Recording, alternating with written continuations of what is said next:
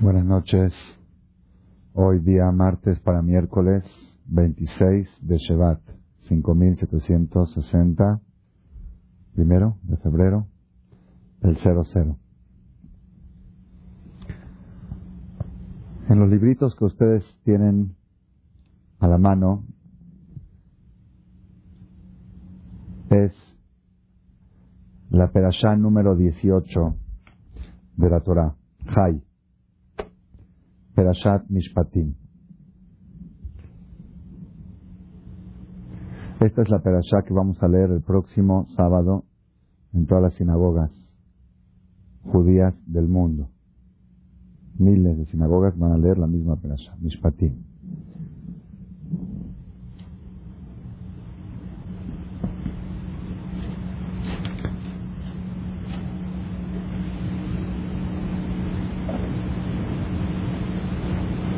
La semana pasada nosotros estudiamos en el Sefer Torah, en la Biblia, la parte donde el pueblo de Israel recibe la Torah. El pueblo de Israel recibe la Torah.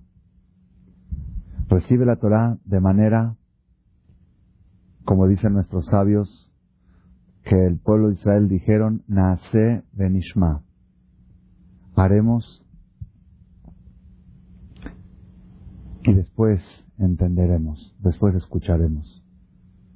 No como aquellos que dicen, primero voy a escuchar, a ver qué me parece, voy a esperar que me nazca, y cuando me nazca lo voy a hacer. El pueblo de Israel no dijo así, el pueblo de Israel dijo, yo lo voy a hacer y después me van a hacer. Con el tiempo, la acción va a hacer que me nazca. Eso es nace benishma.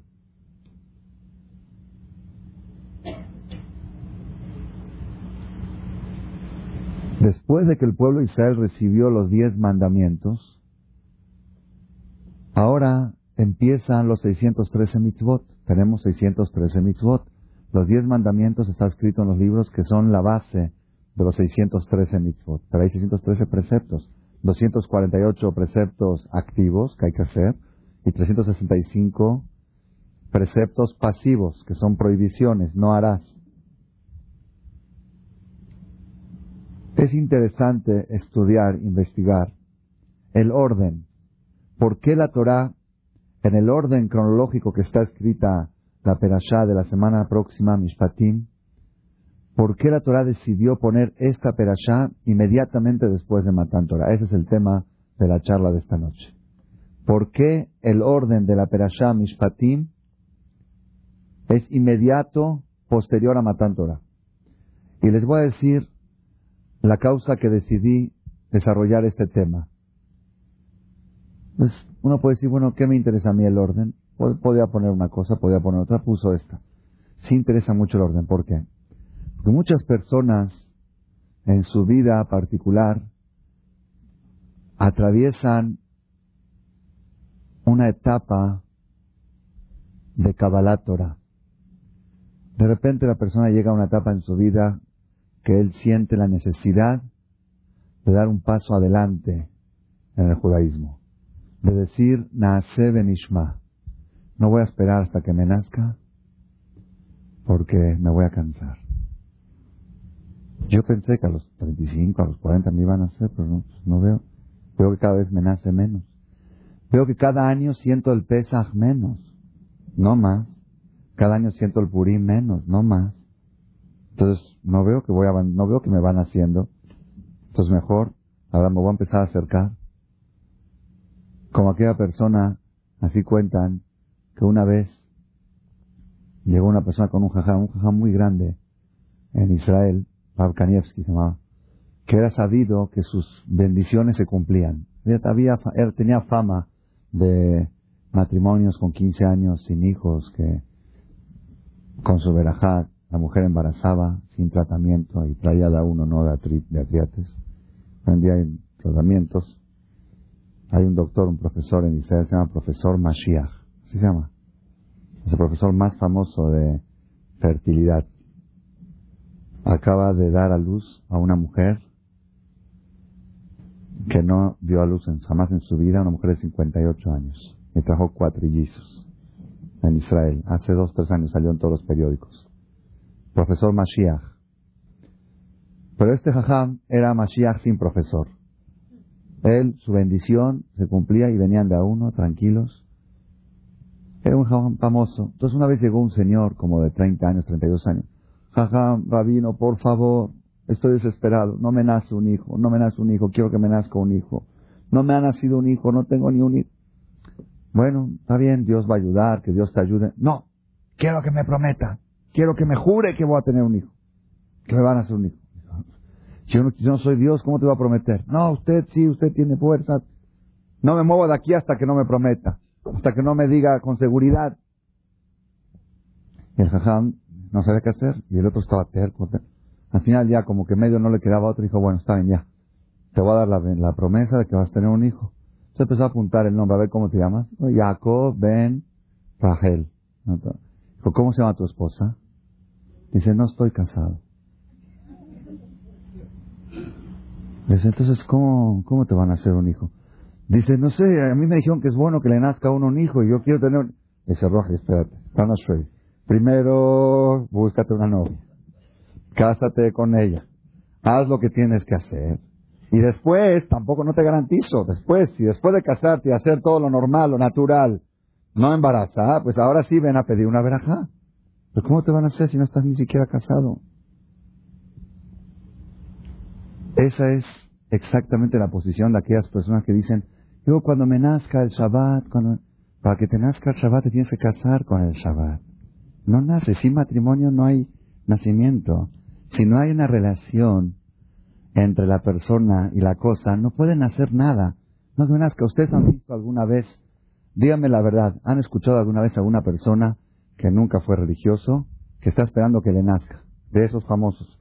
que de repente está en la playa en Acapulco, un sábado tomando sol, ahí ante las mujeres, ante Arayot, ante Goyot en traje de baño, todo el relajo, ok, con cervezas, con todo, y de repente así, todo el, todo el peritzut, de repente toda la, toda la depravación moral que hay, está tomando sol, y de repente, a las dos de la tarde del sábado, brinca y dice, Shabbat, me nació, me nació Shabbat, ahora sí ya soy Shomer Shabbat, me nació, me nació, de repente me nació. ¿Han visto algo igual? Jamás.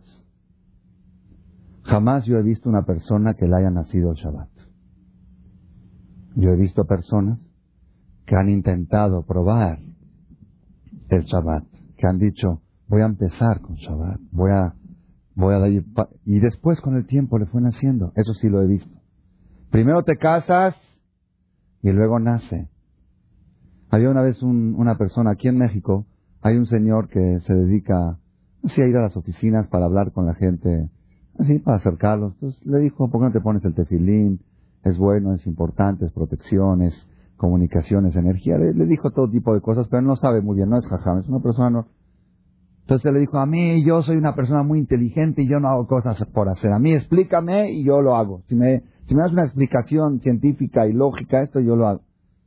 Entonces el, el señor Jacito dice, mira, yo no soy científico, yo no soy profesor, yo no sé, yo no sé dar explicaciones científicas, pero si quieres, yo voy a ir con una persona que sabe, con el doctor Betech, y él tiene toda una explicación científica y, y con mucho gusto te traigo todas las explicaciones del mundo para, para que te pongas el tefilín. ¿Está bien? Entonces el Señor aceptó. Le dijo, en dos semanas regreso con todas las explicaciones, con un expediente, un folder así, te va a tener todas las pruebas de, la explicación, la cabalá y todo lo que quieras. Le dijo esta persona, pero mientras, porque dentro de dos semanas cuando te convenzas, mientras practica, toma este tefilín, te presto. Practica todas las mañanas cinco minutos para que cuando ya te convenzas no se te haga difícil. Entonces para practicar. En síntesis, le prestó un tefilín para que practique y se fue con el doctor Betech y le dijo, por favor, doctor, deme toda la información científica que tiene o lógica acerca del tefilín. Doctor le sacó información de internet, de esto, del otro, le sacó, toma una copia de esto, copia del otro todo un expediente de 20, 30 páginas. Después de dos semanas, llega otra vez con el señor, este, con el este, con el, dice, ya está, ya te traigo toda la información, ven, vamos a sentarnos, te voy a explicar todo. Dice, ya no me muestres nada, este tefilín me lo pongo hasta el último día de mi vida. ¿Por qué? Dice, desde que me lo empecé a poner soy otro. Me siento más calmado, me siento más lúcido, me siento... Entonces, primero haz nacer de Nishma, primero hazlo y después vas a entenderlo. No, no pueden hacer Shabbat, no pueden hacer tefilín, no pueden hacer kosher hasta que la persona no se haga kosher. Así es en toda la vida. Entonces yo digo así, vamos a ir, todo esto es una especie de introducción. todos los seres humanos, cada, o cada persona, tiene una oportunidad en la vida, una etapa en la vida donde él decide nacer Benishma. Quiero entrarle. Quiero entrarle al judaísmo, me quiero acercar, siento la necesidad, siento un vacío, siento que, como me dijo una persona aquí en México, dice hoy en día tenemos que meter a nuestros hijos al judaísmo, si no es por convicción, por falta de alternativa. Falta de alternativa, no, no ya no, la calle no ofrece alternativa. No ofrece una seguridad, una garantía para que mis hijos sigan siendo mis hijos, para que exista el respeto, para que exista lo mínimo como ser humano. Hace un tiempo me enteré, hace poco, dos, tres semanas, aquí en una sinagoga cerca de aquí, organizaron una clase de Torah para un grupo de jóvenes de una escuela. Hay escuelas judías y hay escuelas de judíos. Una escuela de judíos, donde van judíos de judaísmo tiene muy poco, pero poco y nada. Pero van judíos, acuden judíos. Entonces, un grupo de, jóvenes de la secundaria de 14, 15 años le organizaron una clase especial de Torah para ellos. Qué bonito, ¿no? Muy bien. Después de dos semanas, el dirigente del lugar, el encargado del CNIS, los votó del CNIS. Dijo, ya no hay clase.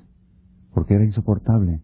Chavos de 14 años y medio llegaban con sus puros, con sus carrazos del año y, y hablando groserías en el CNIS, en, la clase, faltándole respeto al, al more que está enseñando, igual como tratan al de la escuela, que lo tratan como su Ijir.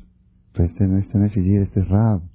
A un Rab no se le puede hablar así, hablándole de tú. Y peor, después de dos semanas no se aguantó. No aguantaron, trataron de disciplinarlos, de decirles, puro ahí en la clase, puro, 14 años y medio puro. Los puros son únicamente para Purim, por eso llaman Purim, puros. Pero no todo el año Purim. Todo el año Purim y en Purim los invitas a fumar puros. Dicen, no, ahorita no tengo ganas, ahorita de Tisha tan de luto. Cada cosa tiene su tiempo, tiene su lugar. Entonces, vuelvo a repetir, la persona llega a una época en su vida, una etapa, y cada uno tiene esa etapa como que tiene una sensación que dice, tengo que entrar. Ya es momento.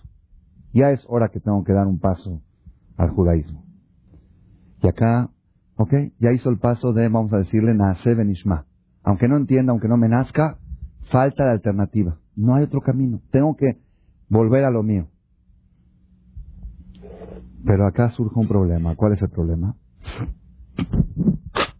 La persona dice, el judaísmo es muy amplio. ¿Por dónde debo de empezar? ¿De qué me tengo que agarrar? ¿En qué ambiente tengo que empezar a mejorar? Y ahí es donde uno se empieza a confundir.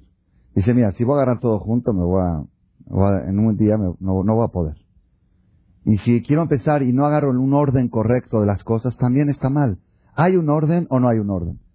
En realidad, la persona por donde empiece está bien. Si al final va avanzando y va llegando, está bien. Pero la pregunta es uno que viene con el jajam y le dice, Rabino, oriénteme. Quiero saber por dónde empezar. Pues la verdad, el rabino mismo entra en un conflicto. Dice, yo puedo escoger qué cosa es más importante que otra. ¿Alguien puede, yo soy Dios, para decir, esta es más que la otra? Y hay cosas muy importantes. Entre Shabbat y Kasher alguien puede escoger. Entre Kasher y Tevilá alguien puede escoger. Entre esto y ¿qué puede, ¿quién puede escoger? Por eso yo decidí abrir la Torah y fijar, fijarme dentro de ella, en qué orden Dios empezó a educar a los judíos después que dijeron, Naase Benishma, aceptamos. ¿Qué les enseñó? Les enseñó Mishpatim.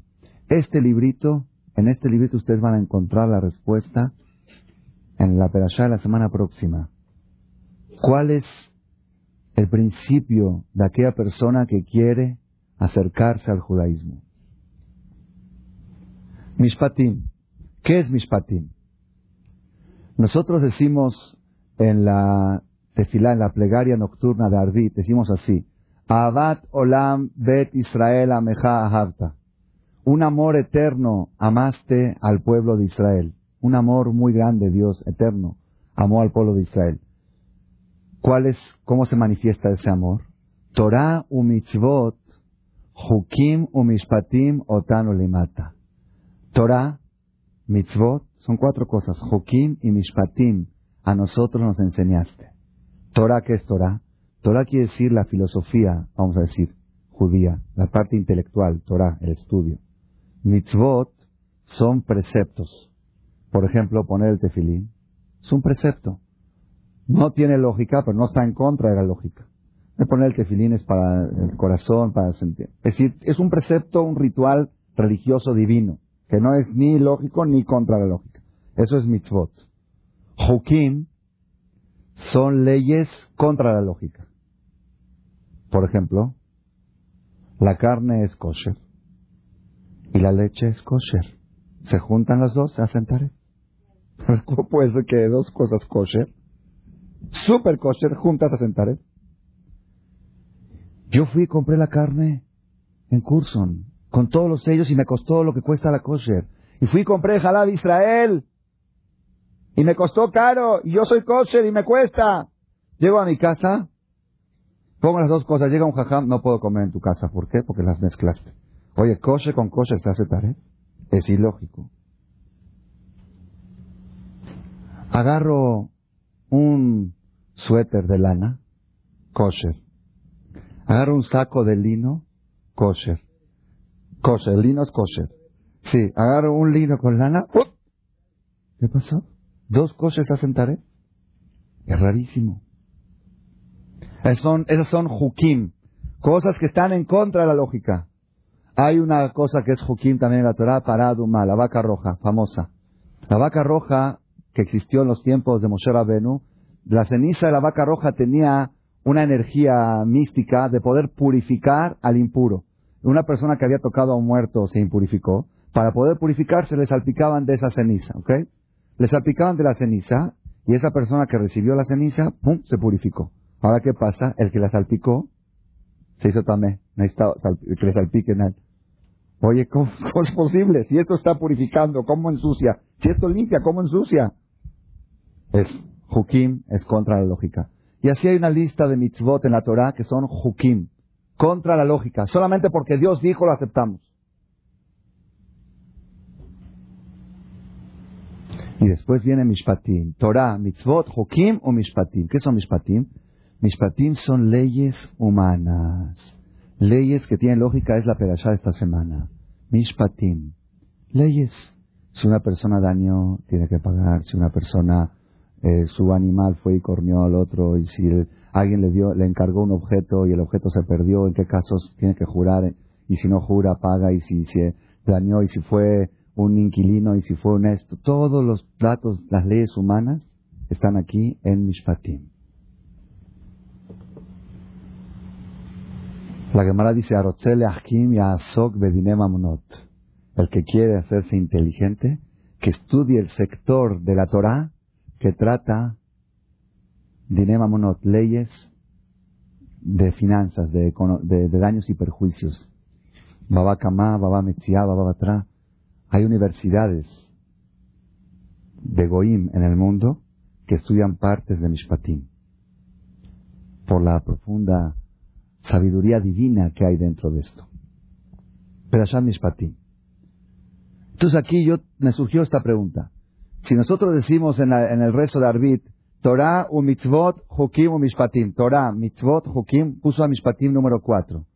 ¿Por qué en el orden de la Biblia, cuando empieza a enseñarnos, a instruirnos y a educarnos, pone a mishpatim como número uno y no como número cuatro? Ese es el tema de la noche de hoy. Yo entendía siempre que es Torah, estudiar Torah, mitzvot, ponerte filín, Jokim, respetar carne y leche. ¿eh? Y Mishpatim, eh, también las leyes humanas. Y sin embargo, aquí en, la, en el orden de la Biblia, vienen los diez mandamientos donde todos decimos Naaseb Nishma, aceptamos. Y luego cuando Dios te empieza a educar, empieza primero con Mishpatim. Moray Brabotay, aquí hay un secreto muy grande, muy grande. Tenemos que saber ese secreto. Es algo ni fla ni algo maravilloso. Una persona es imposible que pueda ser kosher si, su dinero no es kosher. ¿Por qué? Porque una persona dice, oye, yo ya soy kosher. Esta comida, esta carne es kosher. Sí, yo fui a la tienda kosher, yo la compré. Ok. ¿Con qué la compraste? Ah, pues con dinero. ¿Ese dinero que compraste también es kosher? Si el dinero no es kosher, la comida tampoco no puede ser kosher. Entonces, ¿qué sucede? Acá sucede algo impresionante. ¿Cómo puedo yo decirte que te pongas el tefilín? Si tú para ponerte el tefilín tienes que ir y comprarlo. Para comprarlo necesitas dinero. Si tu dinero no es kosher, el tefilín está contaminado y el tefilín no es mitzvah. La Gemara dice una persona que roba y con ese dinero robado va y compra un tefilín. Cuando se pone el tefilín y dice la verajá tiene doble pecado. Primer pecado por haber robado. Y segundo pecado, como la misma del tefilín no le cuenta, la verajá que dijo es una verajá en vano. Porque la misma no le cuenta. Enze me bareje la menaetz. No está alabando a Dios, sino lo está insultando, así dice la Gemara. Es un insulto para Dios. Si una, una persona dice, yo ya me hice, ya me hice religioso, ahora antes de comer digo veraja. Va y agarra una manzana y dice, Baruja, tal, ¿Esa manzana de quién es? Pues no sé, ahí la vi, por ahí. Estás insultando a Dios, así dice la Gemara. Dios prefiere mejor cómetela y no digas braja. No digas braja. Me estás insultando porque yo te prohibí tomar una manzana robada, tomar un objeto robado. Entonces, ¿están escuchando lo que está sucediendo acá? Claro que sí. Si ustedes me preguntan a mí qué es más importante, tefilín o mishpatim, Torah, mitzvot, hukim, la jerarquía es Torah, mitzvot, hukim, mishpatim. Entonces, ¿por qué en el orden de la Torah primero puso mishpatim? Porque si mishpatim no está limpio, si las leyes humanas, económicas, tú no las tienes perfectas, tu Torah no sirve, tus mitzvot no sirven y tus hukim no sirven. Todo lo que haces está envenenado y está contaminado. Y esa es una cosa que tenemos que saber. Había en Europa, Maasesha allá, una cosa impresionante. Sucedió una vez que un papá bien religioso tenía a su hijo superdotado, un niño muy, muy inteligente. Desde los tres años aprendió muy rápido el abecedario, Empezó a leer a los cinco años, sabía ya toda la Biblia de memoria, el Humash. A los seis años ya entró a estudiar Mishnah, muy, muy capaz, entusiasta. A los diez años se frenó. De repente el niño no entiende, no le entra, no tiene ganas. Antes en el recreo estaba con el libro el niño.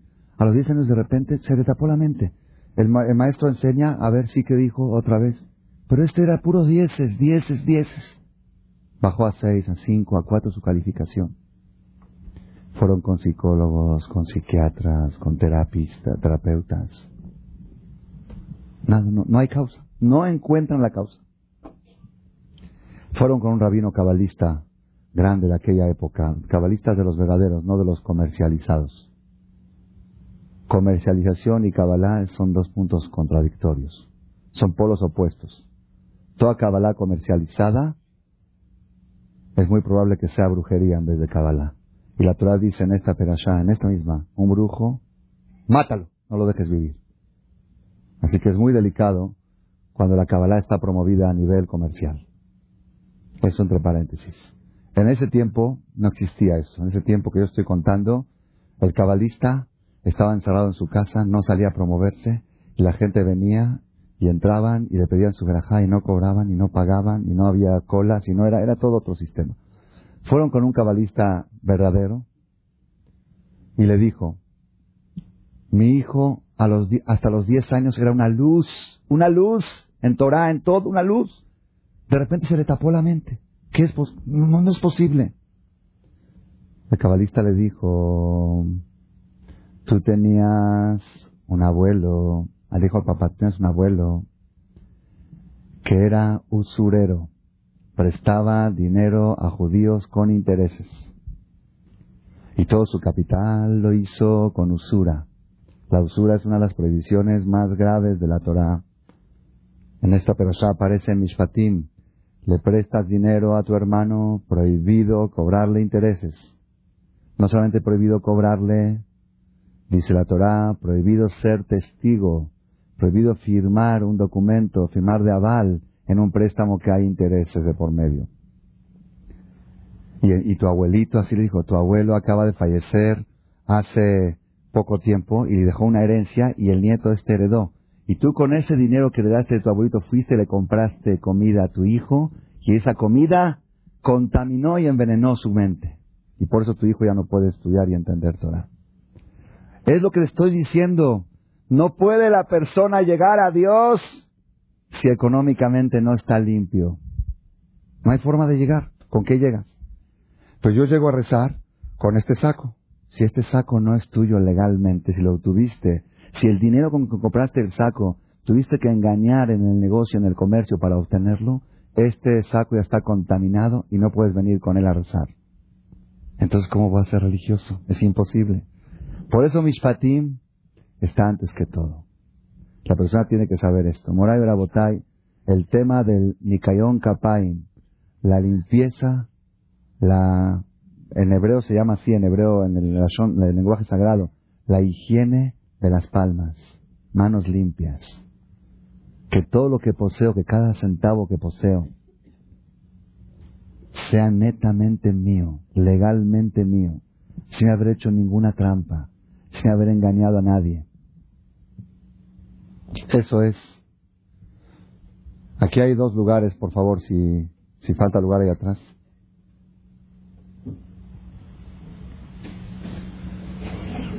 Eso es Mishpatim. Mishpatim, la perashá que vamos a leer la próxima semana, es leyes humanas. Yo, sinceramente, quiero reconocer, tengo 35 años estudiando Biblia. Desde los 5 años empecé a estudiar Bereshit. Y jamás en mi vida descubrí lo que he descubierto en estas dos semanas por tener que hacer este trabajo de traducir y poner comentarios y poner los mensajes que se aprenden. Ustedes saben que en la Torah hay 613 mitzvot y hay 54 perashot. Esta vez la número 18, hay 54. ¿Cuánto le tocaría a cada perashá? 613 entre 54. Unas 13, 14 más o menos, ¿no? Por perashá. Esta perashá tiene 53 mitzvot.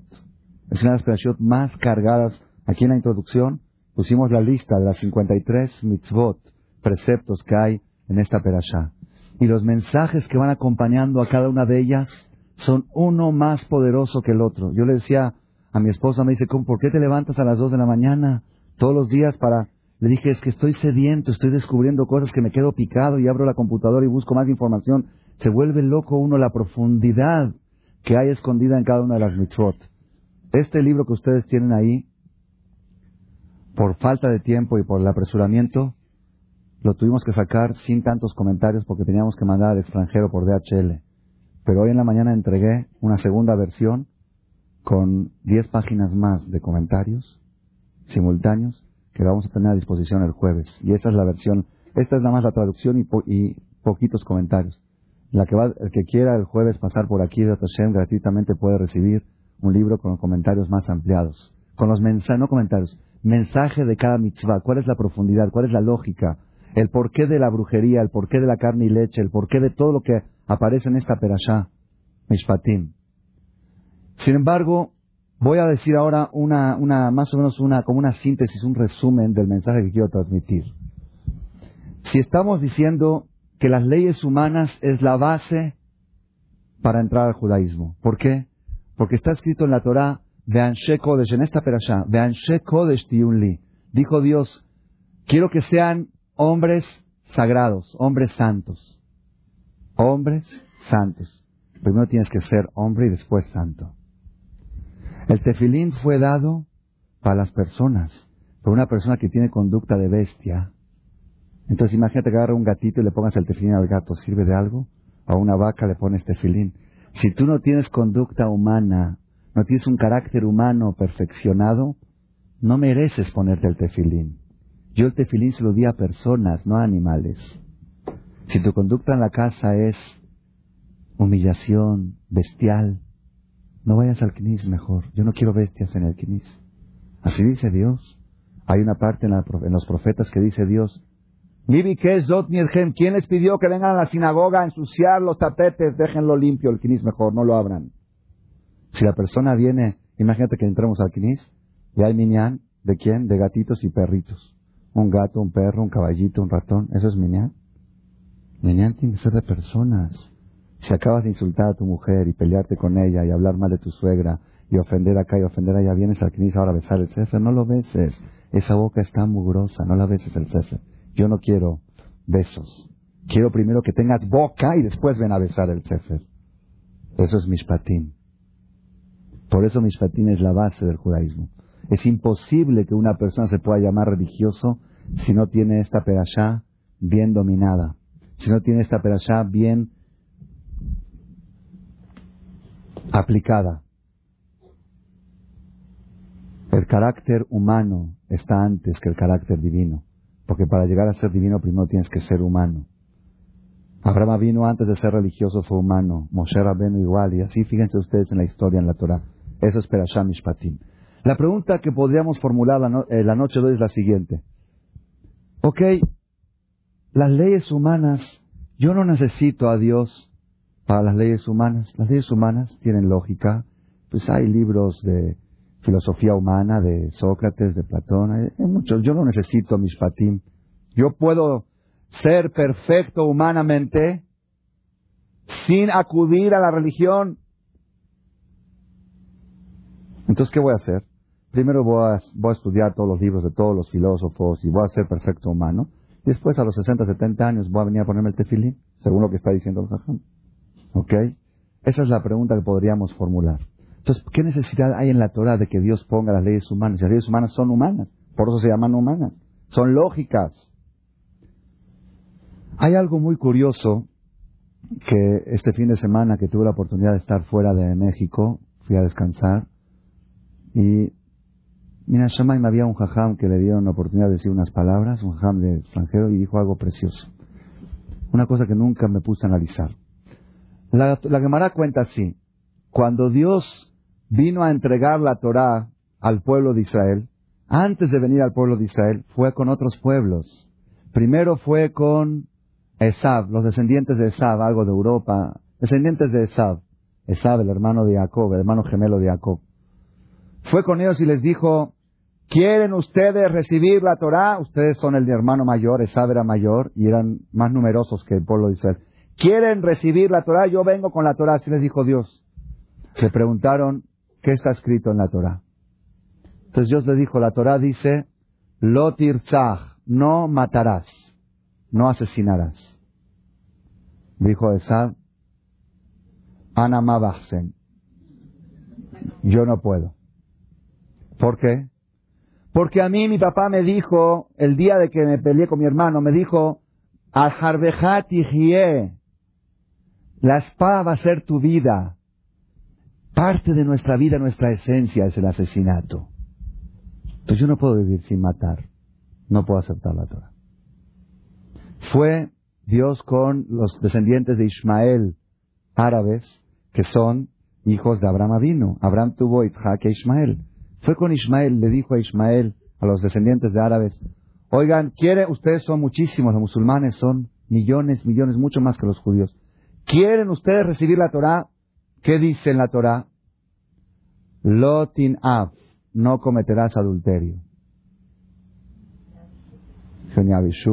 Yo estoy dispuesto a lo que sea menos. En ese punto, perdóname Dios. ¿Por qué? Porque de eso vivimos. La Gemara dice, nueve, así se llama, diez kilos de adulterio bajaron al mundo, de, inmoralidad sexual bajaron al mundo, lividez. Nueve se llevaron los árabes y uno a todo el mundo. Así dice la Gemara. La corrupción sexual máxima está en el mundo árabe. Todas sus canciones, todo esto, todo es erótico. No podemos. No. Ok. Luego fue con los... ¿Con quién? Ismael fue con otros Goim y les dijo, ¿qué está escrito? Él dijo, ¿quién recibió la Torah?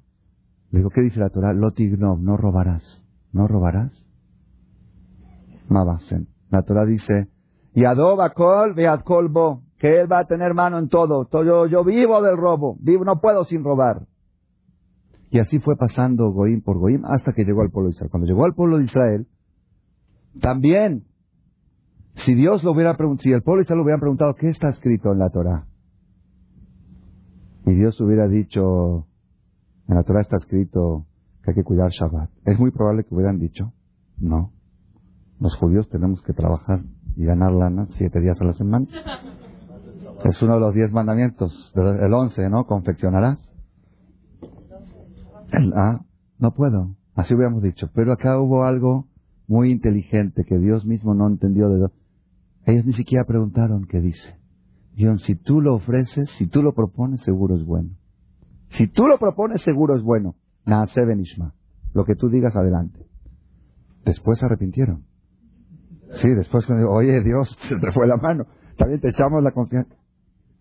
Sí, pero ellos cuando dijeron a Seven Ismael lo dijeron de todo corazón. Dijeron, si tú lo ofreces, papá, yo sé que tú no tienes ningún interés, tú no necesitas de nosotros. Si tú lo ofreces, seguro es para mi bien y tú sabes lo que es para mi bien. Lo que tú digas, pero luego ya se, cargó mucho la mano. Ah, unánime. Kol Ejad en coro dice, es la única vez que el pueblo de Israel se pusieron de acuerdo. La única vez. Así dicen, no hay dos judíos, hay tres opiniones. Ahí había 600 mil judíos y todos dijeron, Naase Benishma. No, no hay. No. Ahí está libre albedrío. En esas cosas no hay, no hay destino. Destino nada más es cuánto vas a ganar, cuánto vas a perder. Espiritualmente es todo libre albedrío. Fue la decisión voluntaria de todos ellos, después de toda la inspiración que tenían, de los milagros que vieron. Este es mi Dios, lo que Él diga haremos. La pregunta que formuló, esto yo lo sabía desde chiquito, la pregunta que formuló el Jajam ahí en Cuernavaca dice, si yo no entiendo, la verdad, también la se oye muy bonito todo, pero en realidad esto no es real. ¿Por qué? ¿A poco los goyim viven de asesinato? Ve a Europa, los descendientes de Esad tienen leyes, tienen estatutos, y el que mata tiene cárcel, pecadena perpetua. Claro, existen asesinos, ¿por qué porcentaje? no sé, un 1%, 2%, que los de SAP son asesinos así de, de, de, de, por vida. Ok, existió en Alemania una época que sí, ahí se vio, ahí se vio el ESAD, ¿no? Ahí se vio el ESAD. Pero como ley general, los Goim también aceptan no matarás, ¿o no? Ellos, ellos tienen no matarás sin tener los diez mandamientos, sin tener religión. No matarás, pues su lógica, deja vivir. ¿Por qué lo vas a matar? Luego preguntó, ¿no robarás? ¿Hay países árabes que al que roba le cortan la mano? Y por eso eso hace que no haya robos. Porque el ladrón piensa, bien, ¿qué me conviene más? ¿Diez mil pesos o estar sin mano? Mejor ya me abstengo. Son más estrictos que nosotros en no robarás. ¿Y adulterio? También, al menos oficialmente, está prohibido. Oficialmente, ¿ok? En la realidad, pero oficialmente, no, no, es, la sociedad no dice sí, órale, adulterio, ¿no? que no se dé cuenta mi esposa, que esto, que lo otro. Hay, hay en, en Inglaterra, Barminan, Barminan lo aleno, salió algo nuevo, lo vi en selecciones, en las cosas insólitas que hay en el mundo. Hay un lugar en Inglaterra, una oficina especial, que ayudan al marido a engañar a sus esposas. Le mandan una carta que tiene una cita de negocios, tal día, tal hora, y llega a la casa para que la mujer vea y que crea que es verdad. A esa hora, cuando el marido está haciendo el pecado, hay una secretaria que recibe la llamada en el teléfono que dice ahí que está en la junta y dice, sí, pues está muy ocupado, deja ver si puede contestar la llamada. Ok, y todo disfrazar, ayudar, así, así es, es una fundación, para ayudar al marido a engañar a la mujer. Pero todavía, sí, es insólito, pero todavía está en la definición de engaño. Si tiene que engañar, pero no, no dice, no, engaño, ala, no, es engaño. Entonces, ¿por qué dice la Gemara que los goín no aceptaron no matarás, no aceptaron no robarás? Nosotros vemos que los goín sí respetan no matar y no robar y no cometer adulterio, al menos oficialmente. ¿Por qué? Entonces dijo el jajam algo impresionante. Dice, el no matarás del judaísmo, el no matarás de Dios es mucho más profundo que el no matarás Goy. ¿Por qué? Pues claro, no matarás, no agarres una pistola y no mates, ok. Pero dice la Gemara, dice la Gemara, Kola malbim, peneja barabim, todo el avergüenza a su compañero en presencia de otros. Areze Shofech Damim se considera asesino de Enlo Helek lo pierde el pasaporte a lo Lamaba. Kol Israel Yeshlaem Helek, todo Israel tiene pasaporte. Pierdes la nacionalidad. ¿Cómo la pierdes? Avergonzando a una persona en público. En público es ante otro. No tiene que ser ante en público, ante el Estadio Azteca. En público, ante alguien. ¿Por qué? Dice la Gemara, es asesinato, porque se pone blanco, se pone todos los colores, se le va la sangre, es como que le clavas un cuchillo y se le sale la sangre. La Gemara dice, no adam es preferible que la persona se meta dentro de un horno encendido y se queme y no avergüence a alguien. ¿De dónde se aprende? De Tamar. Tamar, cuando había un asunto con Judá, no voy a extenderme. Quiere decir, quiere decir que para la Torá, si un marido está sentado el viernes en la noche en la mesa de Shabbat y su mujer estuvo preparando todo el día la cena de Shabbat, invitaron a la suegra, al consuegro, a quien sea, a amigos, X. Y cuando sirven la comida, el marido dice, le falta sal. La Torah lo califica de Hitler. A ese marido la Torah le pone etiqueta, tú eres Hitler. ¿Por qué? Avergonzaste a tu mujer delante de los invitados. No, yo no avergoncé, nada más que Lo hecho, hecho está. Pero yo dije la verdad. Y la verdad, ¿qué es la verdad? Porque por ser la verdad te puede avergonzar. Échale sal. No es que le falta sal. Esto esto los goín no, quisieron, no pudieron aceptar. Eso no lo puedo entender. Yo entiendo que una pistola y matar, cárcel. Pero a uno que fue avergonzó a su mujer y le dijo le falta sal a la comida. A ese, ese es su macho. Ese, eh, eh, ese no asesinarás. El goy no lo podía aceptar. Yo acepto el no asesinarás mío, el humano, a, mi entendimiento, que es quitar la vida física a una persona. Pero el no asesinarás de Dios no. Hoy me mandaron por internet, lástima que no bajé la hoja. Me mandó una persona que se encarga de mandarme artículos interesantes que salen en internet. Un nuevo movimiento oficial en Estados Unidos para ayudar a la gente a suicidarse. Sí, es oficial. Le enseña a uno que se quiere suicidar cómo hacerlo.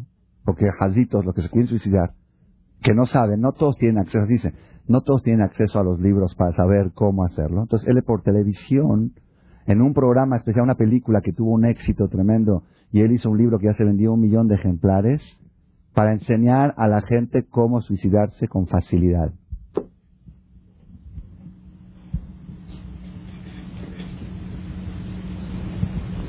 Cuando uno lo escucha, dices, se estremece uno. Cuando lee uno el artículo, casi se convence uno.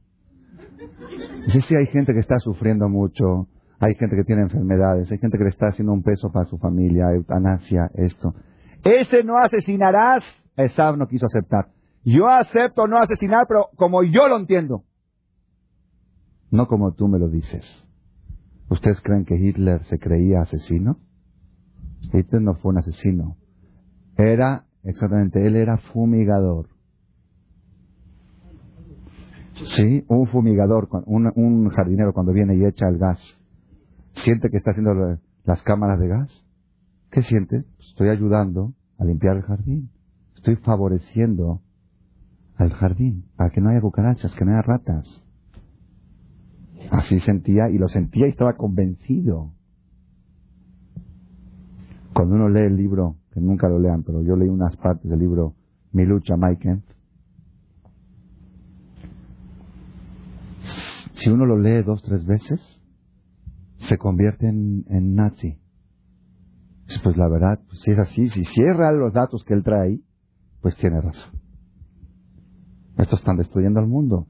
Él trae pruebas que los todo el comunismo es un invento judío para dejar pobre a la sociedad y quedarse pocos, los de arriba quedarse con el dinero.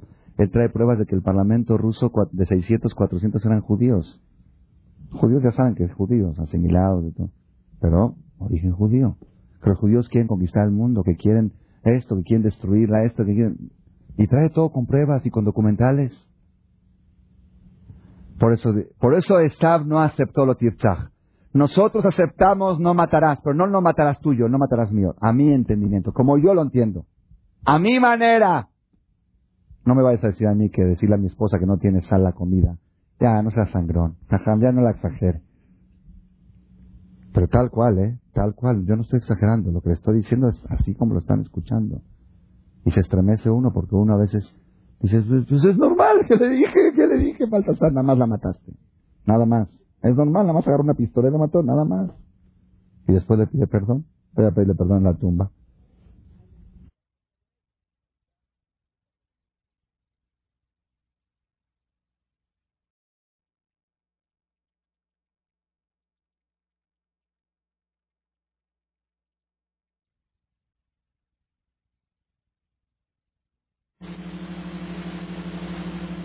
Hay pruebas de que el parlamento ruso de 600, 400 eran judíos. Judíos ya saben que es judíos, asimilados y todo. Pero origen judío. Pero los judíos quieren conquistar el mundo, que quieren esto, que quieren destruir a esto, que quieren... Y trae todo con pruebas y con documentales. Por eso, por eso Estab no aceptó lo que está. Nosotros aceptamos no matarás, pero no no matarás tuyo, no matarás mío. A mi entendimiento, como yo lo entiendo. A mi manera. No me vayas a decir a mí que decirle a mi esposa que no tiene sal la comida. Ya, no seas sangrón. Ya no la exagere. Pero tal cual, ¿eh? Tal cual. Yo no estoy exagerando. Lo que estoy diciendo es así como lo están escuchando. Y se estremece uno porque uno a veces dice, pues, pues es normal, que le dije, que le dije, falta nada más la mataste. Nada más. Es normal, más agarrar una pistola lo mató, nada más. Y después le pide perdón. Voy a pedirle perdón en la tumba. La vergüenza que le hiciste ya, ya la enterraste. Maldito Barabín. Ese no asesinarás, está, no está dispuesto a aceptar. Y así, sucesivamente, no cometerás adulterio. No cometerás adulterio. Yo estaba, estuve en otro país hace unos meses, en Brasil, estuve en Argentina también. Cuando estaba hablando así de la situación de los matrimonios, dije, ustedes saben que eh, debajo de la jupá, cuando están en la jupá, el marido dice, trabajaré para ti, te protegeré, te, eh, daré, haré, te vestiré, te daré todo lo que dice la Torah, la, la, Yo cuando estoy en las, últimamente en las últimas bodas que voy y escucho cuando lo dicen, digo amén, amén, amén, amén. Es un rezo. Eso no es un compromiso. Pero no es un rezo, es un compromiso. Ya no es compromiso, ya es un rezo. Y el problema es que lo hacen de lo hacen con juramento ante el juez. Es muy grave. Yo quiero, quiero quitar esa costumbre, que ya no lo hagan. ¿Qué hombre trabaja para su mujer? ¿Qué hombre protege a su mujer? ¿Qué hombre la honra? ¿Qué hombre respeta? Hay una señora así viejita en el CNIS, cuando va a las bodas, que escucha que dicen, te protegeré, trabajaré, dice, mentira, mentira, no lo vas a hacer, no lo vas a hacer. Yo no soy tan grosero, digo, amén. Así me paro y digo, amén. Rezándole a Dios el 90% de las parejas nuevas que se casan están destinadas al fracaso. Por la experiencia la estoy diciendo. Hoy en día es un milagro sacar adelante un matrimonio. Y por su lado la mujer le juró a su marido serle fiel eternamente. ¿Cuántas mujeres fieles hay? ¿Cuántas mujeres fieles hay? Pregunté esta pregunta ahí en, en Buenos Aires y en Río y todas las mujeres levantaron la mano.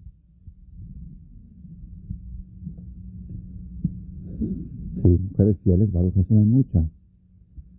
Hay muchas. La Torah dice que una mujer que está acostada con su marido pensando en otro hombre se considera infidelidad.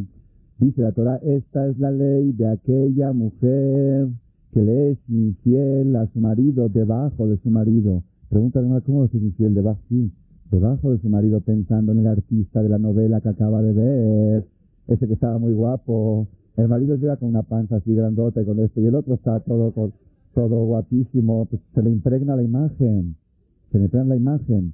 Si está pensando en él, en esa novela, la mujer se considera infiel y dice la Gemara a los hijos que salen de esas relaciones son los hijos, no mamzeri, no, a ese nivel no, pues son poshin y mordín, son los hijos rebeldes que se rebelan contra los mismos padres, son los hijos que nacen con doble personalidad, son los hijos que físicamente, biológicamente, este es el papá esta es la mamá, pero mentalmente hay otro papá en el medio, el de la película, el, droga, el drogado, el, el el, el, el, el, asesino, el que, no sé, el héroe de la película, ustedes saben más que yo, yo no conozco.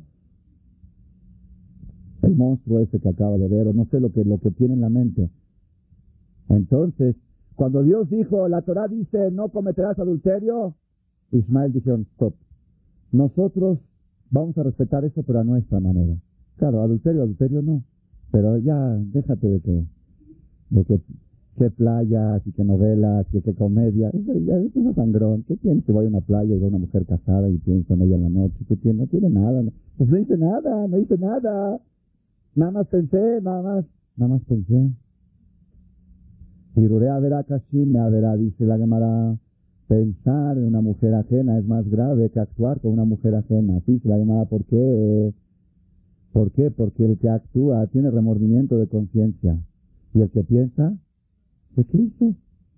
Dice, soy Sadik. Sadik. Ese no cometerás adulterio que Dios dice, ese es el que los goín no pudieron aceptar. Que cuando vas por la calle ves un anuncio en el periférico del Obable 2000.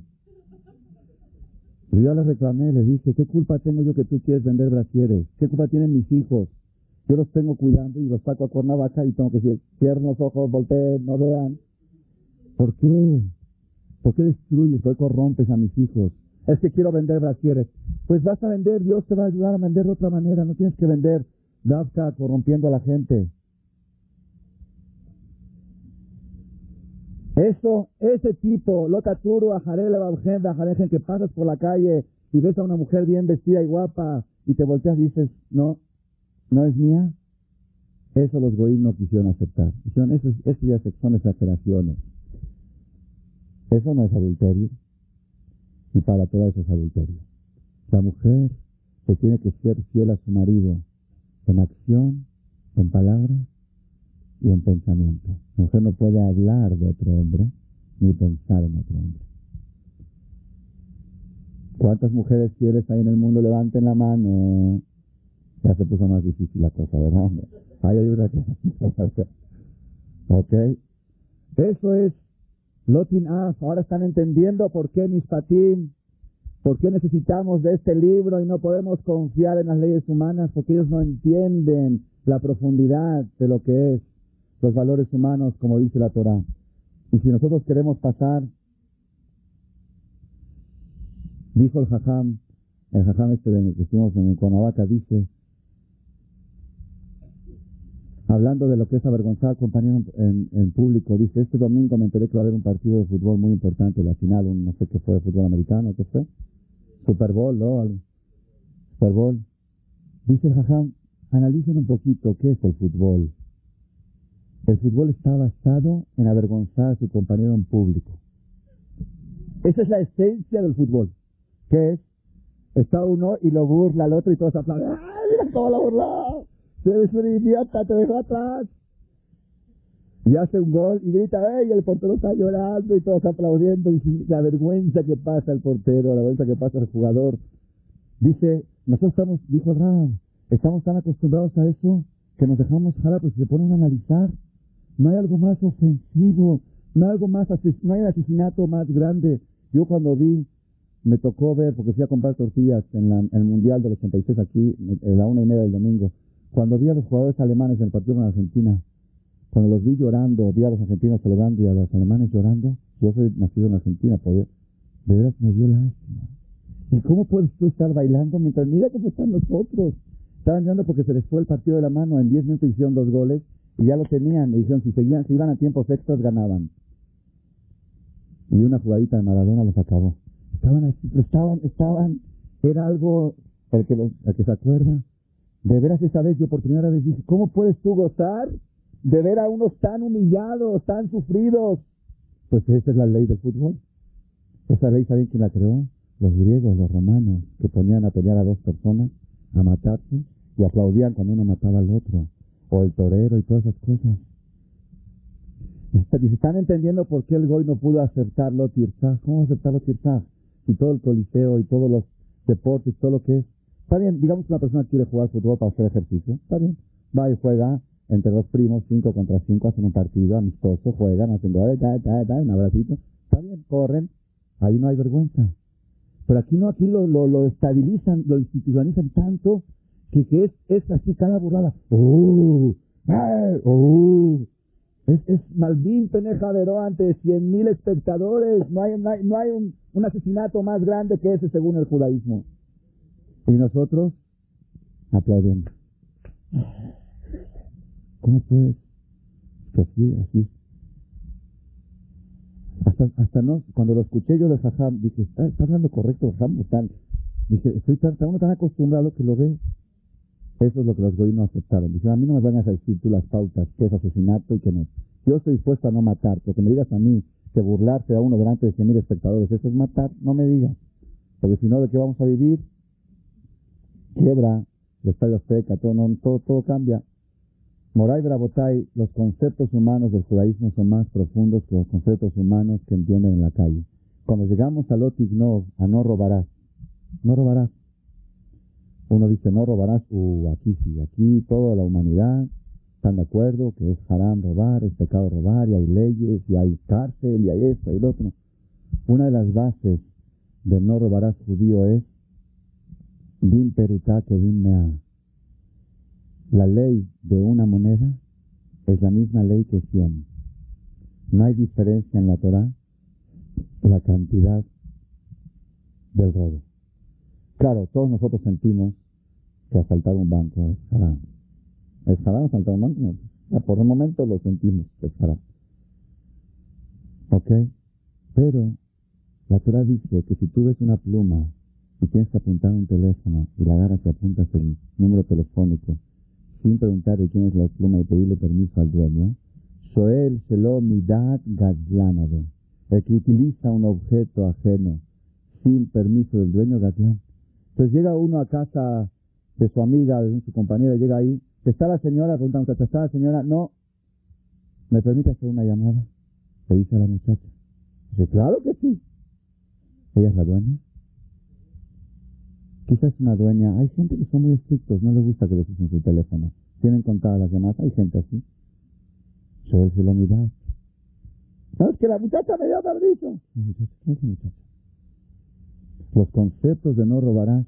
Nunca me voy a olvidar una historia que contó el profesor Severnik. El profesor Severnik es un Baal Teshuvah famoso en Israel porque da conferencias en los seminarios de Arahim. Es uno de los mejores conferencistas del mundo hoy en día, pero él, su pasado no era religioso. Estuvo aquí el año pasado en México, en Cuernavaca, dio unas conferencias. Profesor Severnik, que nunca se te escuché, cuenta así. Dice, cuando él hizo Teshuvah, después que hizo Teshuvah empezó a estudiar Torah, y le, llegó a Mishpatim, y le explicaron la gravedad que es. No hay algo más, más peligroso, más peligroso, la botay. La persona no se puede considerar religioso, no se puede considerar religioso si no tiene esto limpio, si no tiene patín limpio. Entonces cuando estudió esto, se acordó que cuando era joven en la universidad, que estudiaba en Israel, la Universidad de Jerusalén, Hebrea de Jerusalén, el teléfono público estaba descompuesto, había un teléfono público de moneda, estaba descompuesto y hacían llamadas telefónicas de larga distancia nacional, ahí en Israel es muy caro, de Jerusalén a Tel Aviv, a Haifa, pues está descompuesto el teléfono, hay una Simón atorada, ¿saben que esa Simón es una moneda de esas que se usan ahí? Esas que usaban, ahorita ya hay tarjetas, pero antes unas monedas especiales, estaba atorada en el teléfono, no caía, se aprovechaban y llamaban a Haifa, llamaban a eso.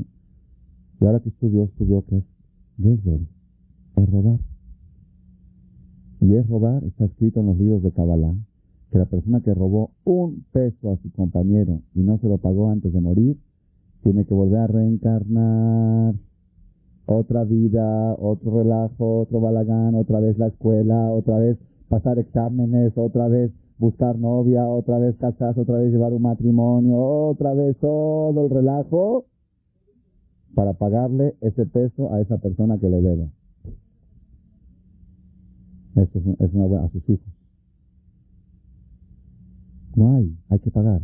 No hay forma de que una persona pueda quedarse con algo ajeno. En esta reencarnación, la próxima paga. Entonces este, este Severnick dijo, yo no quería tener broncas. Dice, voy a la universidad, calculó cuántas llamadas pudo haber hecho, le echó de más. Se llevó 100 dólares, más o menos, que es lo que calculó que pudo haber llamado. Dijo, voy a pagar todas las llamadas que hice sin que baje la monedita. Llegó ya a la universidad, así ya, ya religioso, con barbita, con un poquito de uniforme, y la, la secretaria era la misma secretaria de hace 10 años, hace 15 años cuando decía, dice, ¿quién eres? Dice, yo soy Ani Shalom, soy Shalom, dice. ¿Está Shalom? ¡No te lo ¿Qué te pasó? Y ya dije, Jallito, antes estaba con el pelo así largo, aretes, venía en short, ahorita viene vestido así, recatado, así, camina con respeto, con esto, antes era todo un, un. ¿Qué te pasó? Jallito, pobrecito, ¿en qué?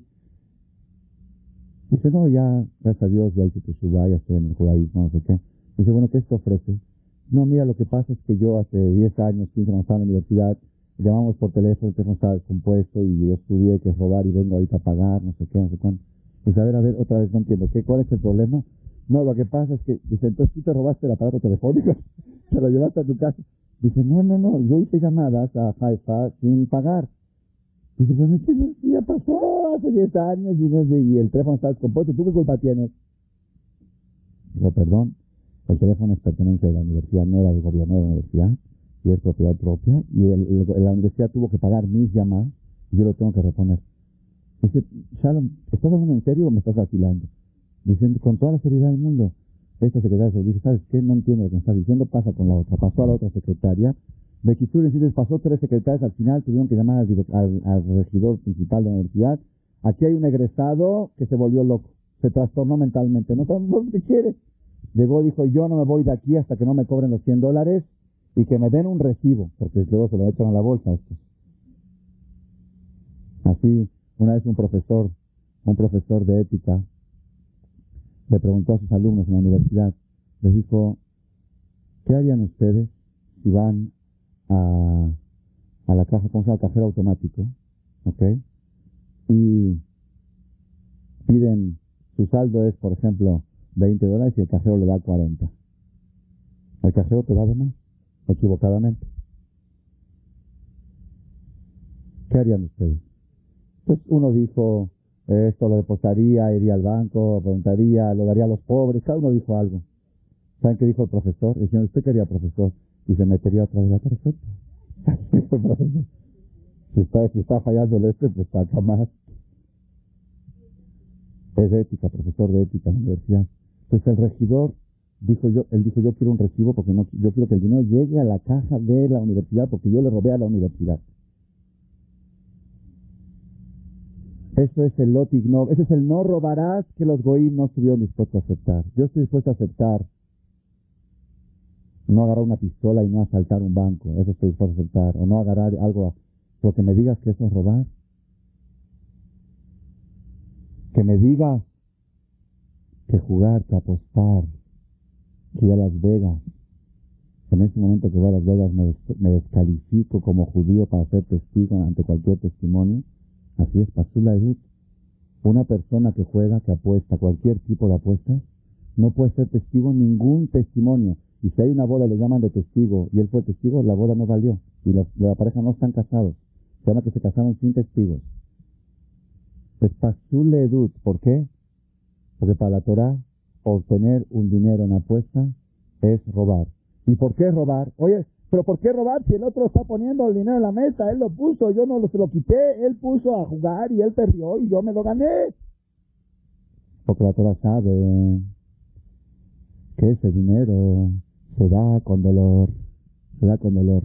Nadie quiere desprenderse de él.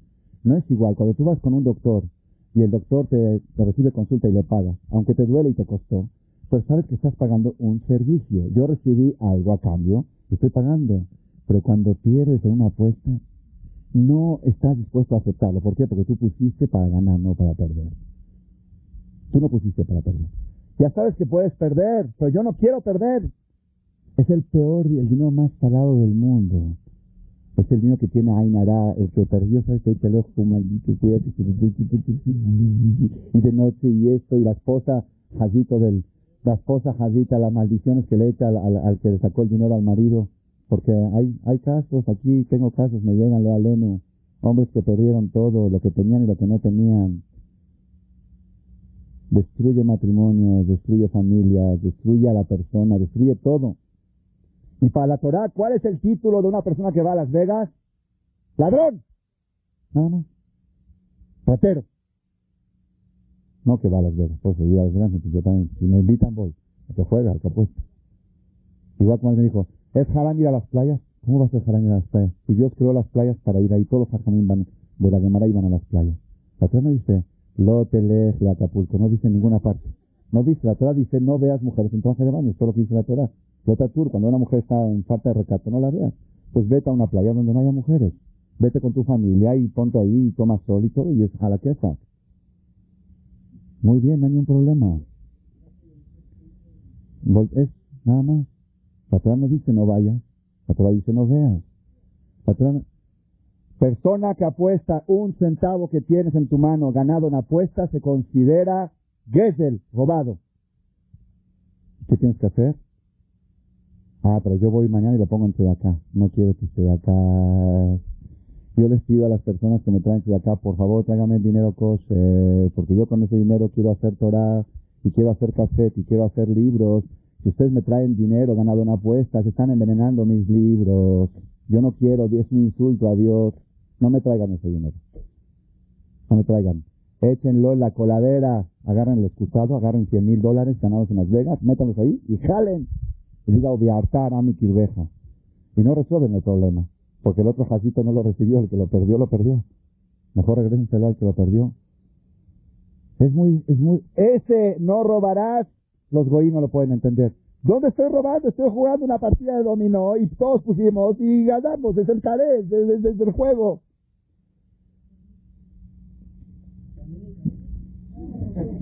Todo, lo que, todo dinero que lo gane sin trabajar es robado. Se puede, se puede jugar caré. Sí está permitido jugar caré, pero jugar como, ah, sin dinero, con frijolitos, con frijoles. ¿Saben que me dijo uno? No tiene chiste el juego. Ah, entonces que sí que es chiste. No, es nada más social. Si es social, juegan sin dinero. No, pues no, entonces no es social. Si todo el chiste es el dinero, no es social, es dinero. Si eso es lo que lo hace, lo que hace divertido al juego, entonces quiere decir que ahí está, la, ahí está, ahí está el hurto en el medio, ahí está el robo, ahí está la malicia, ahí está la ambicia, ahí está lo que la Torah prohíbe. No se permite. hay una, una sola manera que se podría permitir, que no la voy a decir ahora en público porque no la van a interpretar bien, que quiere hay una semana que se podría permitir quizá. Habría que investigar y no sé, no quiero decirlo en público porque hay resultados. Y es lejano. yo, yo de chiquito toda mi vida jugué dominó. Nos encanta jugar hasta las 2, 3 de la mañana. Yo era uno de los campeones, ahí te me olvidé. Pero sin, un peso. Juega, uno gana, pierde, bonito, ¿eh? Eso, Sí, juegan partidas hasta las 2, 3, está bien. Te quieres distraer, te quieres divertir. ¿Por qué tienes que divertir con el dinero del otro? Fíjate con el tiempo, pasen un rato agradable. Ese no robarás. No lo aceptaban. No lo aceptaban. Y tenemos que saber, Rabotay, tenemos que saber, es muy grave, muy grave. Una vez yo vi a un jajam que le invitaron a ser testigo en una boda, un jajam muy importante, ustedes lo conocen, viene aquí a México muy seguido, de Estados Unidos. Y cuando le invitaron a ser testigo, dijo así, yo voy a ser testigo. Empezó a decir, por favor, porque yo no sé si yo manejo dinero del CODES, del CNIS, de esto. A veces uno se puede llegar a equivocar, usó algo que no le corresponde, usó un Kleenex, quizá que no está incluido en su sueldo, o algo que puede. Dice, Barminan, dice, Barminan, yo voy a ser testigo. Dijo, por favor, Dios, si me equivoqué alguna vez y, algo tomé que no corresponde, me arrepiento y si, y si me voy a enterar, lo voy a regresar a Tati y después voy a ser testigo de una boda. ¿Cómo va a ser testigo así? Testigo de honor. ¿Qué honor? De olor. Huele. Está contaminado, apesta. Testigos, ser testigos es una categoría muy alta de la esta semana, búsquenlo aquí. Alta Shetia de Jaim Rasha, Liotet jamás, no aceptes, no aceptes. había una sinagoga, Baruch Hashem ya cambió, pero había una sinagoga que como cuando no había testigos así especial, ¿quién ponía de testigo? El Hazán y el Hazam. Y ese Hazán era apostador. Las bodas que se hicieron ahí no valieron. Y no valen. Y hay que volver a hacerlas. Una persona que apuesta no puede ser testigo. No digo que deja de ser judío, no. Sigue siendo judío. Es un judío descalificado como testigo. Ese no robarás, los goyim no lo podían entender, no lo podían aceptar. Y eso es lo que nosotros tenemos, por eso tenemos que estudiar nosotros Perasham Fatim. Tenemos que saber Moray de la Botay. Tenemos que saber hasta dónde llega, hasta dónde llega. Una vez me acuerdo, son cosas que suceden y cada, tenemos que saber, Rabotay. Es muy delicado. Una vez iba de hace muchos años aquí en el gigante, iba con mis hijos chiquitos al súper, fui con mi esposa y mis hijos, y mis hijos quieren llevar el carrito. Niños de 5 años quieren empujar el carrito, ya saben, ¿no? Es juguete, saben empujan el carrito y paz, se fueron contra un stand de refrescos de Peñafiel, Peñafiel de jitomate, de esos que vienen a seis, ¿ok? Y tronó, tronaron tres botellas, quedaron una más tres. Así quedó colgado el cristal y todo jitomate regado. Viene la, la encargada ahí, la que estaba ahí cerca, me dice, no se preocupe, yo limpio y no pasa nada. Dice, disculpe, ¿usted es la dueña del súper? Dice, no, no, pues yo no le digo nada a nadie. No dice nada, Dios me está viendo, que no le dice nada a nadie. Yo rompí algo y tengo que pagarlo. pero usted no se... Agarré el este, lo puse en el carrito. Yo no lo iba a llevar porque nosotros no consumíamos eso, creo que no era kosher o algo así. Llego a la caja y le digo a la cajera, mire, mi hijo llevaba el carrito y rompió, quiero saber, ¿tengo que pagar las seis botellas o pago nada más tres? Porque yo no, me interesa esto. ¿Cómo, ¿Cómo es la cosa? ¿Es en paquete? Dice, no se preocupe, déjelo aquí, no le cobro nada, no pasa nada. Dice, perdón, ¿usted es la dueña del súper? Yo no digo nada. ¿Quién no digo nada? ¿Quién no dice nada? El Aizir, ella es la juez, ella es Dios. Ella va a decidir si está robando o no. Entonces, ¿qué quiere? Le dice, pues quiero que le pregunte al gerente. El gerente sí tiene amplias facultades para tomar ese tipo de decisiones. Que le pregunten al gerente que aquí hay un cliente que, está preguntando si paga las tres o paga seis. Esa es mi pregunta. ¿Seguro que voy a pagar? La pregunta es si tres o seis. Esa era mi duda. Mi presupuesto en ese tiempo era reducido. Yo vivía de sueldo de de colel. Pues ni modo. Entonces me ahorra acá y luego se me poncha la llanta. Estamos en la misma suerte. Te ahorras aquí los refrescos, vas sales, te pones un choquecito y te cuesta igual. Hay, no hay darle vuelta a la, vida. Lo que te toca, te toca. Le hablaron al gerente, bajó el gerente, porque se les hizo algo insólito. La, la otra tipa me dijo, yo no digo nada. La cajera me dijo, yo no digo nada, y este insiste que quiere pagar. Bajó el gerente y dijo, efectivamente, tiene que pagar los seis porque esto se vende en paquete. Pagué los seis y le dejé de regalo a la cajera. Por querer hacerme el favor, le dejé de regalo los tres, las tres botellas, porque creía que me estaba haciendo un favor. Me estaba haciendo un daño, un perjuicio. Una persona a veces pasa, no sé si a usted se ha pasado, a mí me ha pasado.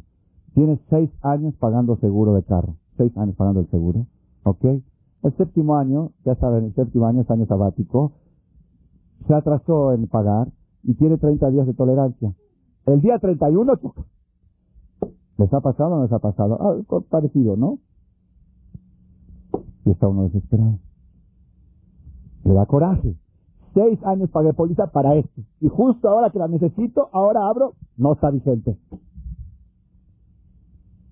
Hablas con tu agente. Y te dice, no te preocupes, yo te hago el pago retroactivo. ¿Ya vieron qué buena gente tengo? ¿Ya vieron cómo estoy bien? ¿Ya vieron cómo estoy bien colocado? Eres para Torah, recibes el título ese día que lo hiciste, recibo retroactivo, recibes el título de ratero, igual que el que asaltó el banco, no hay diferencia.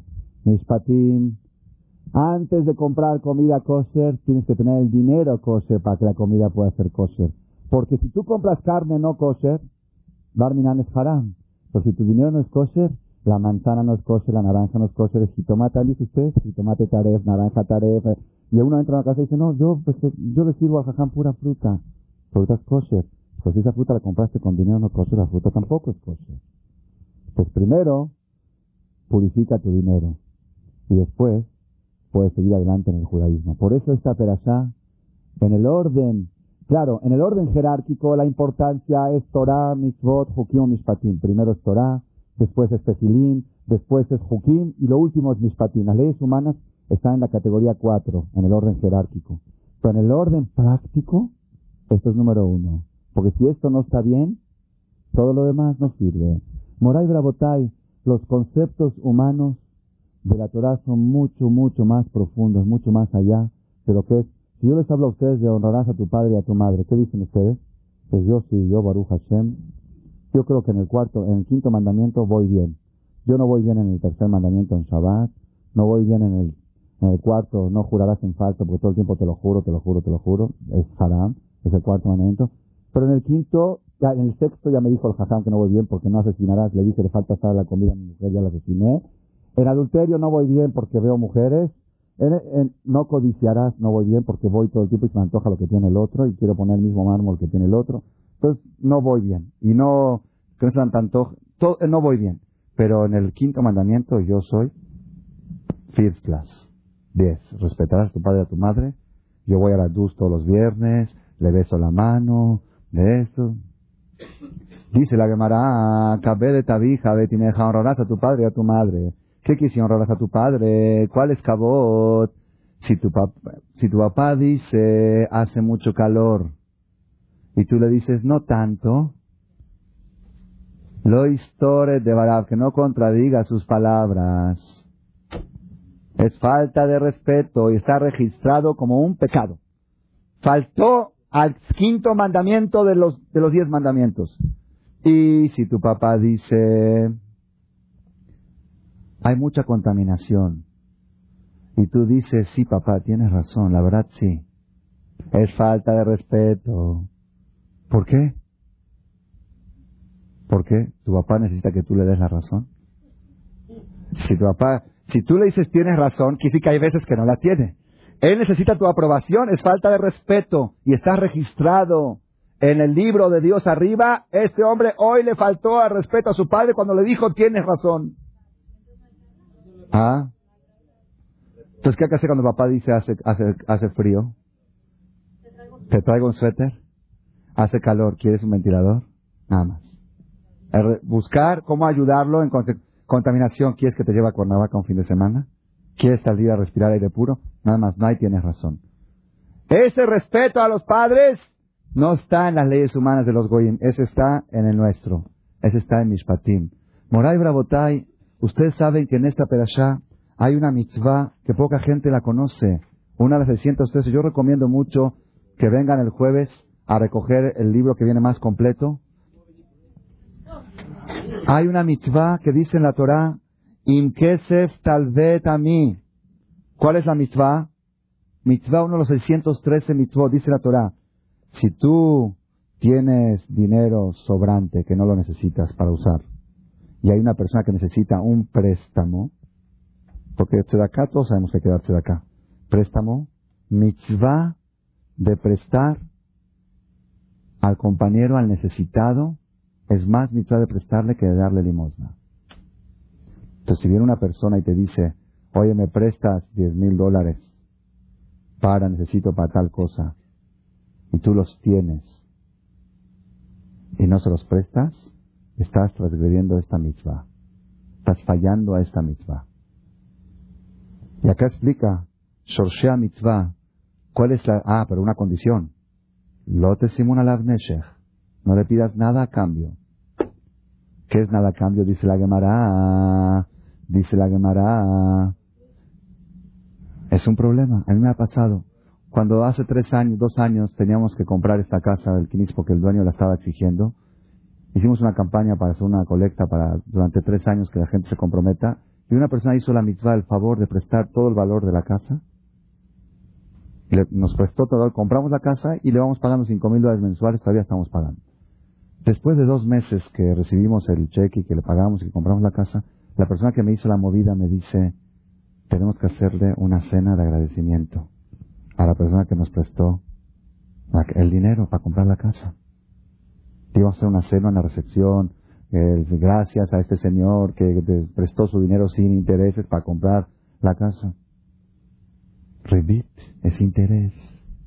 No le puedes dar nada, un regalo no le puedes mandar al que te hizo el favor de prestarte sin intereses, porque eso se considera interés. Prohibido. Y dice acá el Sefer, escuchen esto, Sefer para mí fue una de las cosas más importantes que aprendí en las últimas dos semanas cuando estuve traduciendo Mishpatim. Dice, ¿cuál es la raíz, cuál es el motivo de esta mitzvah? Sherataha el, que quiso Dios, Liyot Beruav, que sus criaturas estén acostumbrados y habituados a ser benévolos y ser piadosos. ¿Por qué? Porque la benevolencia y la piedad es una cualidad muy alabada. Escuchen lo que dice acá. Dice, cuando la persona se acostumbra a esta cualidad benévola de prestar su dinero sin intereses, se convierte él mismo en benévolo. Y cuando una persona es benévolo, puede reposar en él la benevolencia divina. Porque la benevolencia puede reposar únicamente en un recipiente benévolo. En un recipiente que no es benévolo no puede reposar. Y todas las mitzvot que Dios dio de este carácter es para que la persona se convierta en un recipiente para poder recibir la benevolencia divina. Así explica aquí y dice algo muy duro que nunca en mi vida yo lo, lo había analizado, lo había, lo había leído, pero nunca lo, lo, vi con tanta rigurosidad. Dice así, hay reglamentos, a qué pobre hay que prestarle antes, hay prioridades, familia, vecinos. Dice acá que está escrito en la Torá que la persona es rechazado, reprobado, despreciado, abominado y aborrecido hasta que casi, casi Dios lo aborrece como aborrece al idólatra, al que va a la iglesia y besa la cruz, aquella persona que tiene dinero y se priva de prestarlo. Así es que Dios lo aborrece, lo rechaza, como rechaza a aquel que va los domingos a misa. Así está aquí. Y al revés también dice, cuán queridos para Dios, cuán dulce, cuán agradable es para Dios aquella persona que comparte con su compañero una situación financiera difícil. Todo esto, uno dice, ok, ya, está bien, ya aprendí, Mañana mismo voy, justo hoy me vino alguien a pedir y justo Jajam habló para mí. Ok, mañana mismo voy, le hablo y le presto. ¿Está bien? A 30 días, ¿eh? A 30 días. Pasan los 30 días, escuchen bien, Rabotay, aquí esto, esto sí el Goy no lo puede aceptar. Nadie, nadie, ustedes cuando lo escuchen se van a volver locos. Esta es la Torah. Dice la Torah, ya cumpliste con la misma, Sadik, ya prestaste muy bien. Ahora, cuidadito.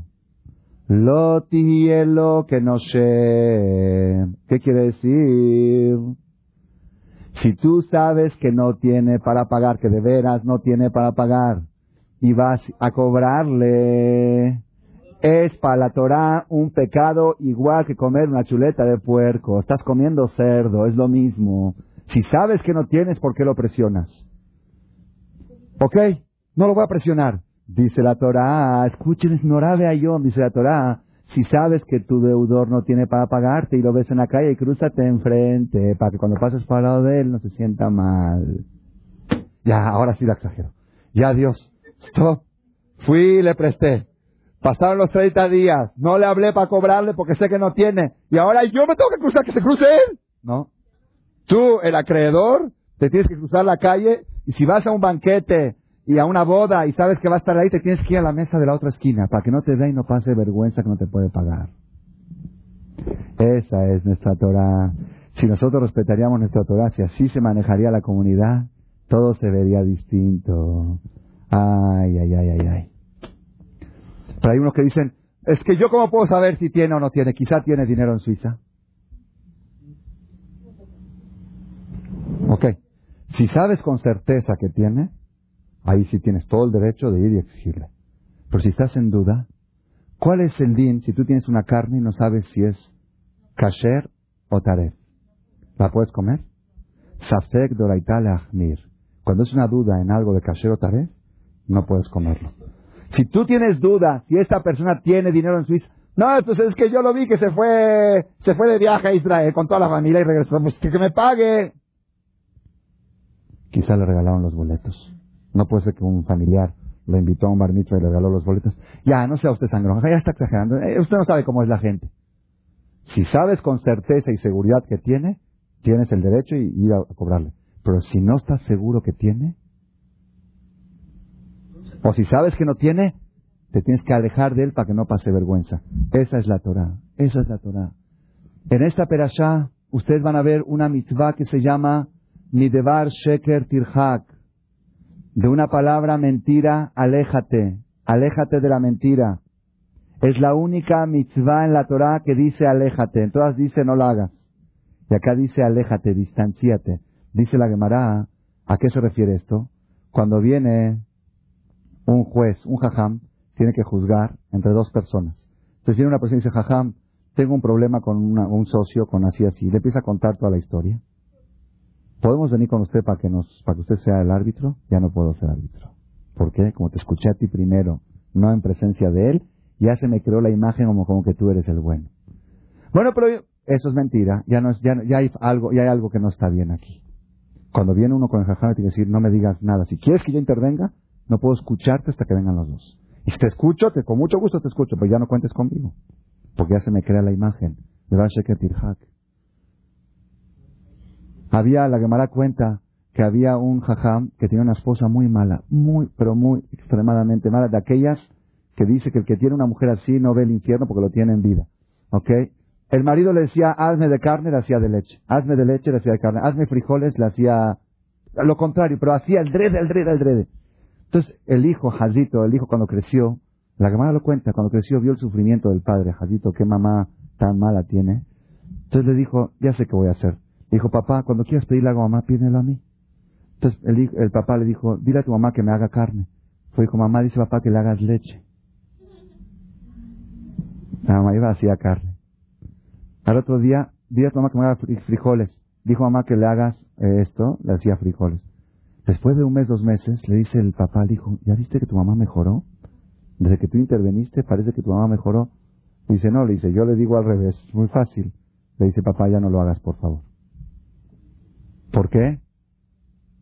Porque hay que alejarse de la mentira. No puedes. Aunque la intención es buena, pero hay que alejarse. Te puedes acostumbrar tu lengua a invertir las cosas. Hoy en día, Baruch Hashem en México está dando una buena costumbre que ya se está poniendo las invitaciones, el horario puntual de las bodas. Si ponen abajo, la boda será puntual. Eso es una mitzvah, porque si no, es un problema, porque la gente si pones a las seis viene a las ocho. Pero es un problema también porque estás mintiendo, la boda no va a ser a las seis. Hubo aquí un caso de uno que invitó a un político muy importante, a un presidente, y decía la boda a, las, a la hora que decía, y llegó a esa hora y el knis estaba cerrado. Y se fue. Y cuando le reclamó, ¿por qué no viniste? Dice, yo llegué a la hora que estaba escrita ahí. Mi debar Sheketir Hak, Baruch Hashem ya está cambiando, eso es algo muy bueno, está mejorando. Todo esto son, ese es el sentido de la Torah, los valores humanos también tenemos que estudiarlos aquí, porque la Torah es mucho más profunda. Hashem Baraj Azor, que todos nosotros, cuando queramos acercarnos al judaísmo, sepamos primero todo limpiar nuestra calidad humana, limpiar nuestras cuentas bancarias, limpiar nuestro dinero que sea kosher, que nuestro cuerpo sea kosher, que nuestra, nuestra calidad humana sea kosher y después nuestra comida, nuestro tefilín, nuestras mitzvot. Y así si lo hacemos a Hashem vamos a tener mucha verajá y mucho éxito y que estas palabras sean la Ilun Ishmat de ¿Cómo está el nombre ahí en el pizarrón, por favor? Elías Romano Zikri Ben, Ben Regina, que esta semana es su aniversario y sus familiares patrocinaron esta charla. Que Baraj ayuda a todos a que tengan éxito en todo lo que hagan. Amén.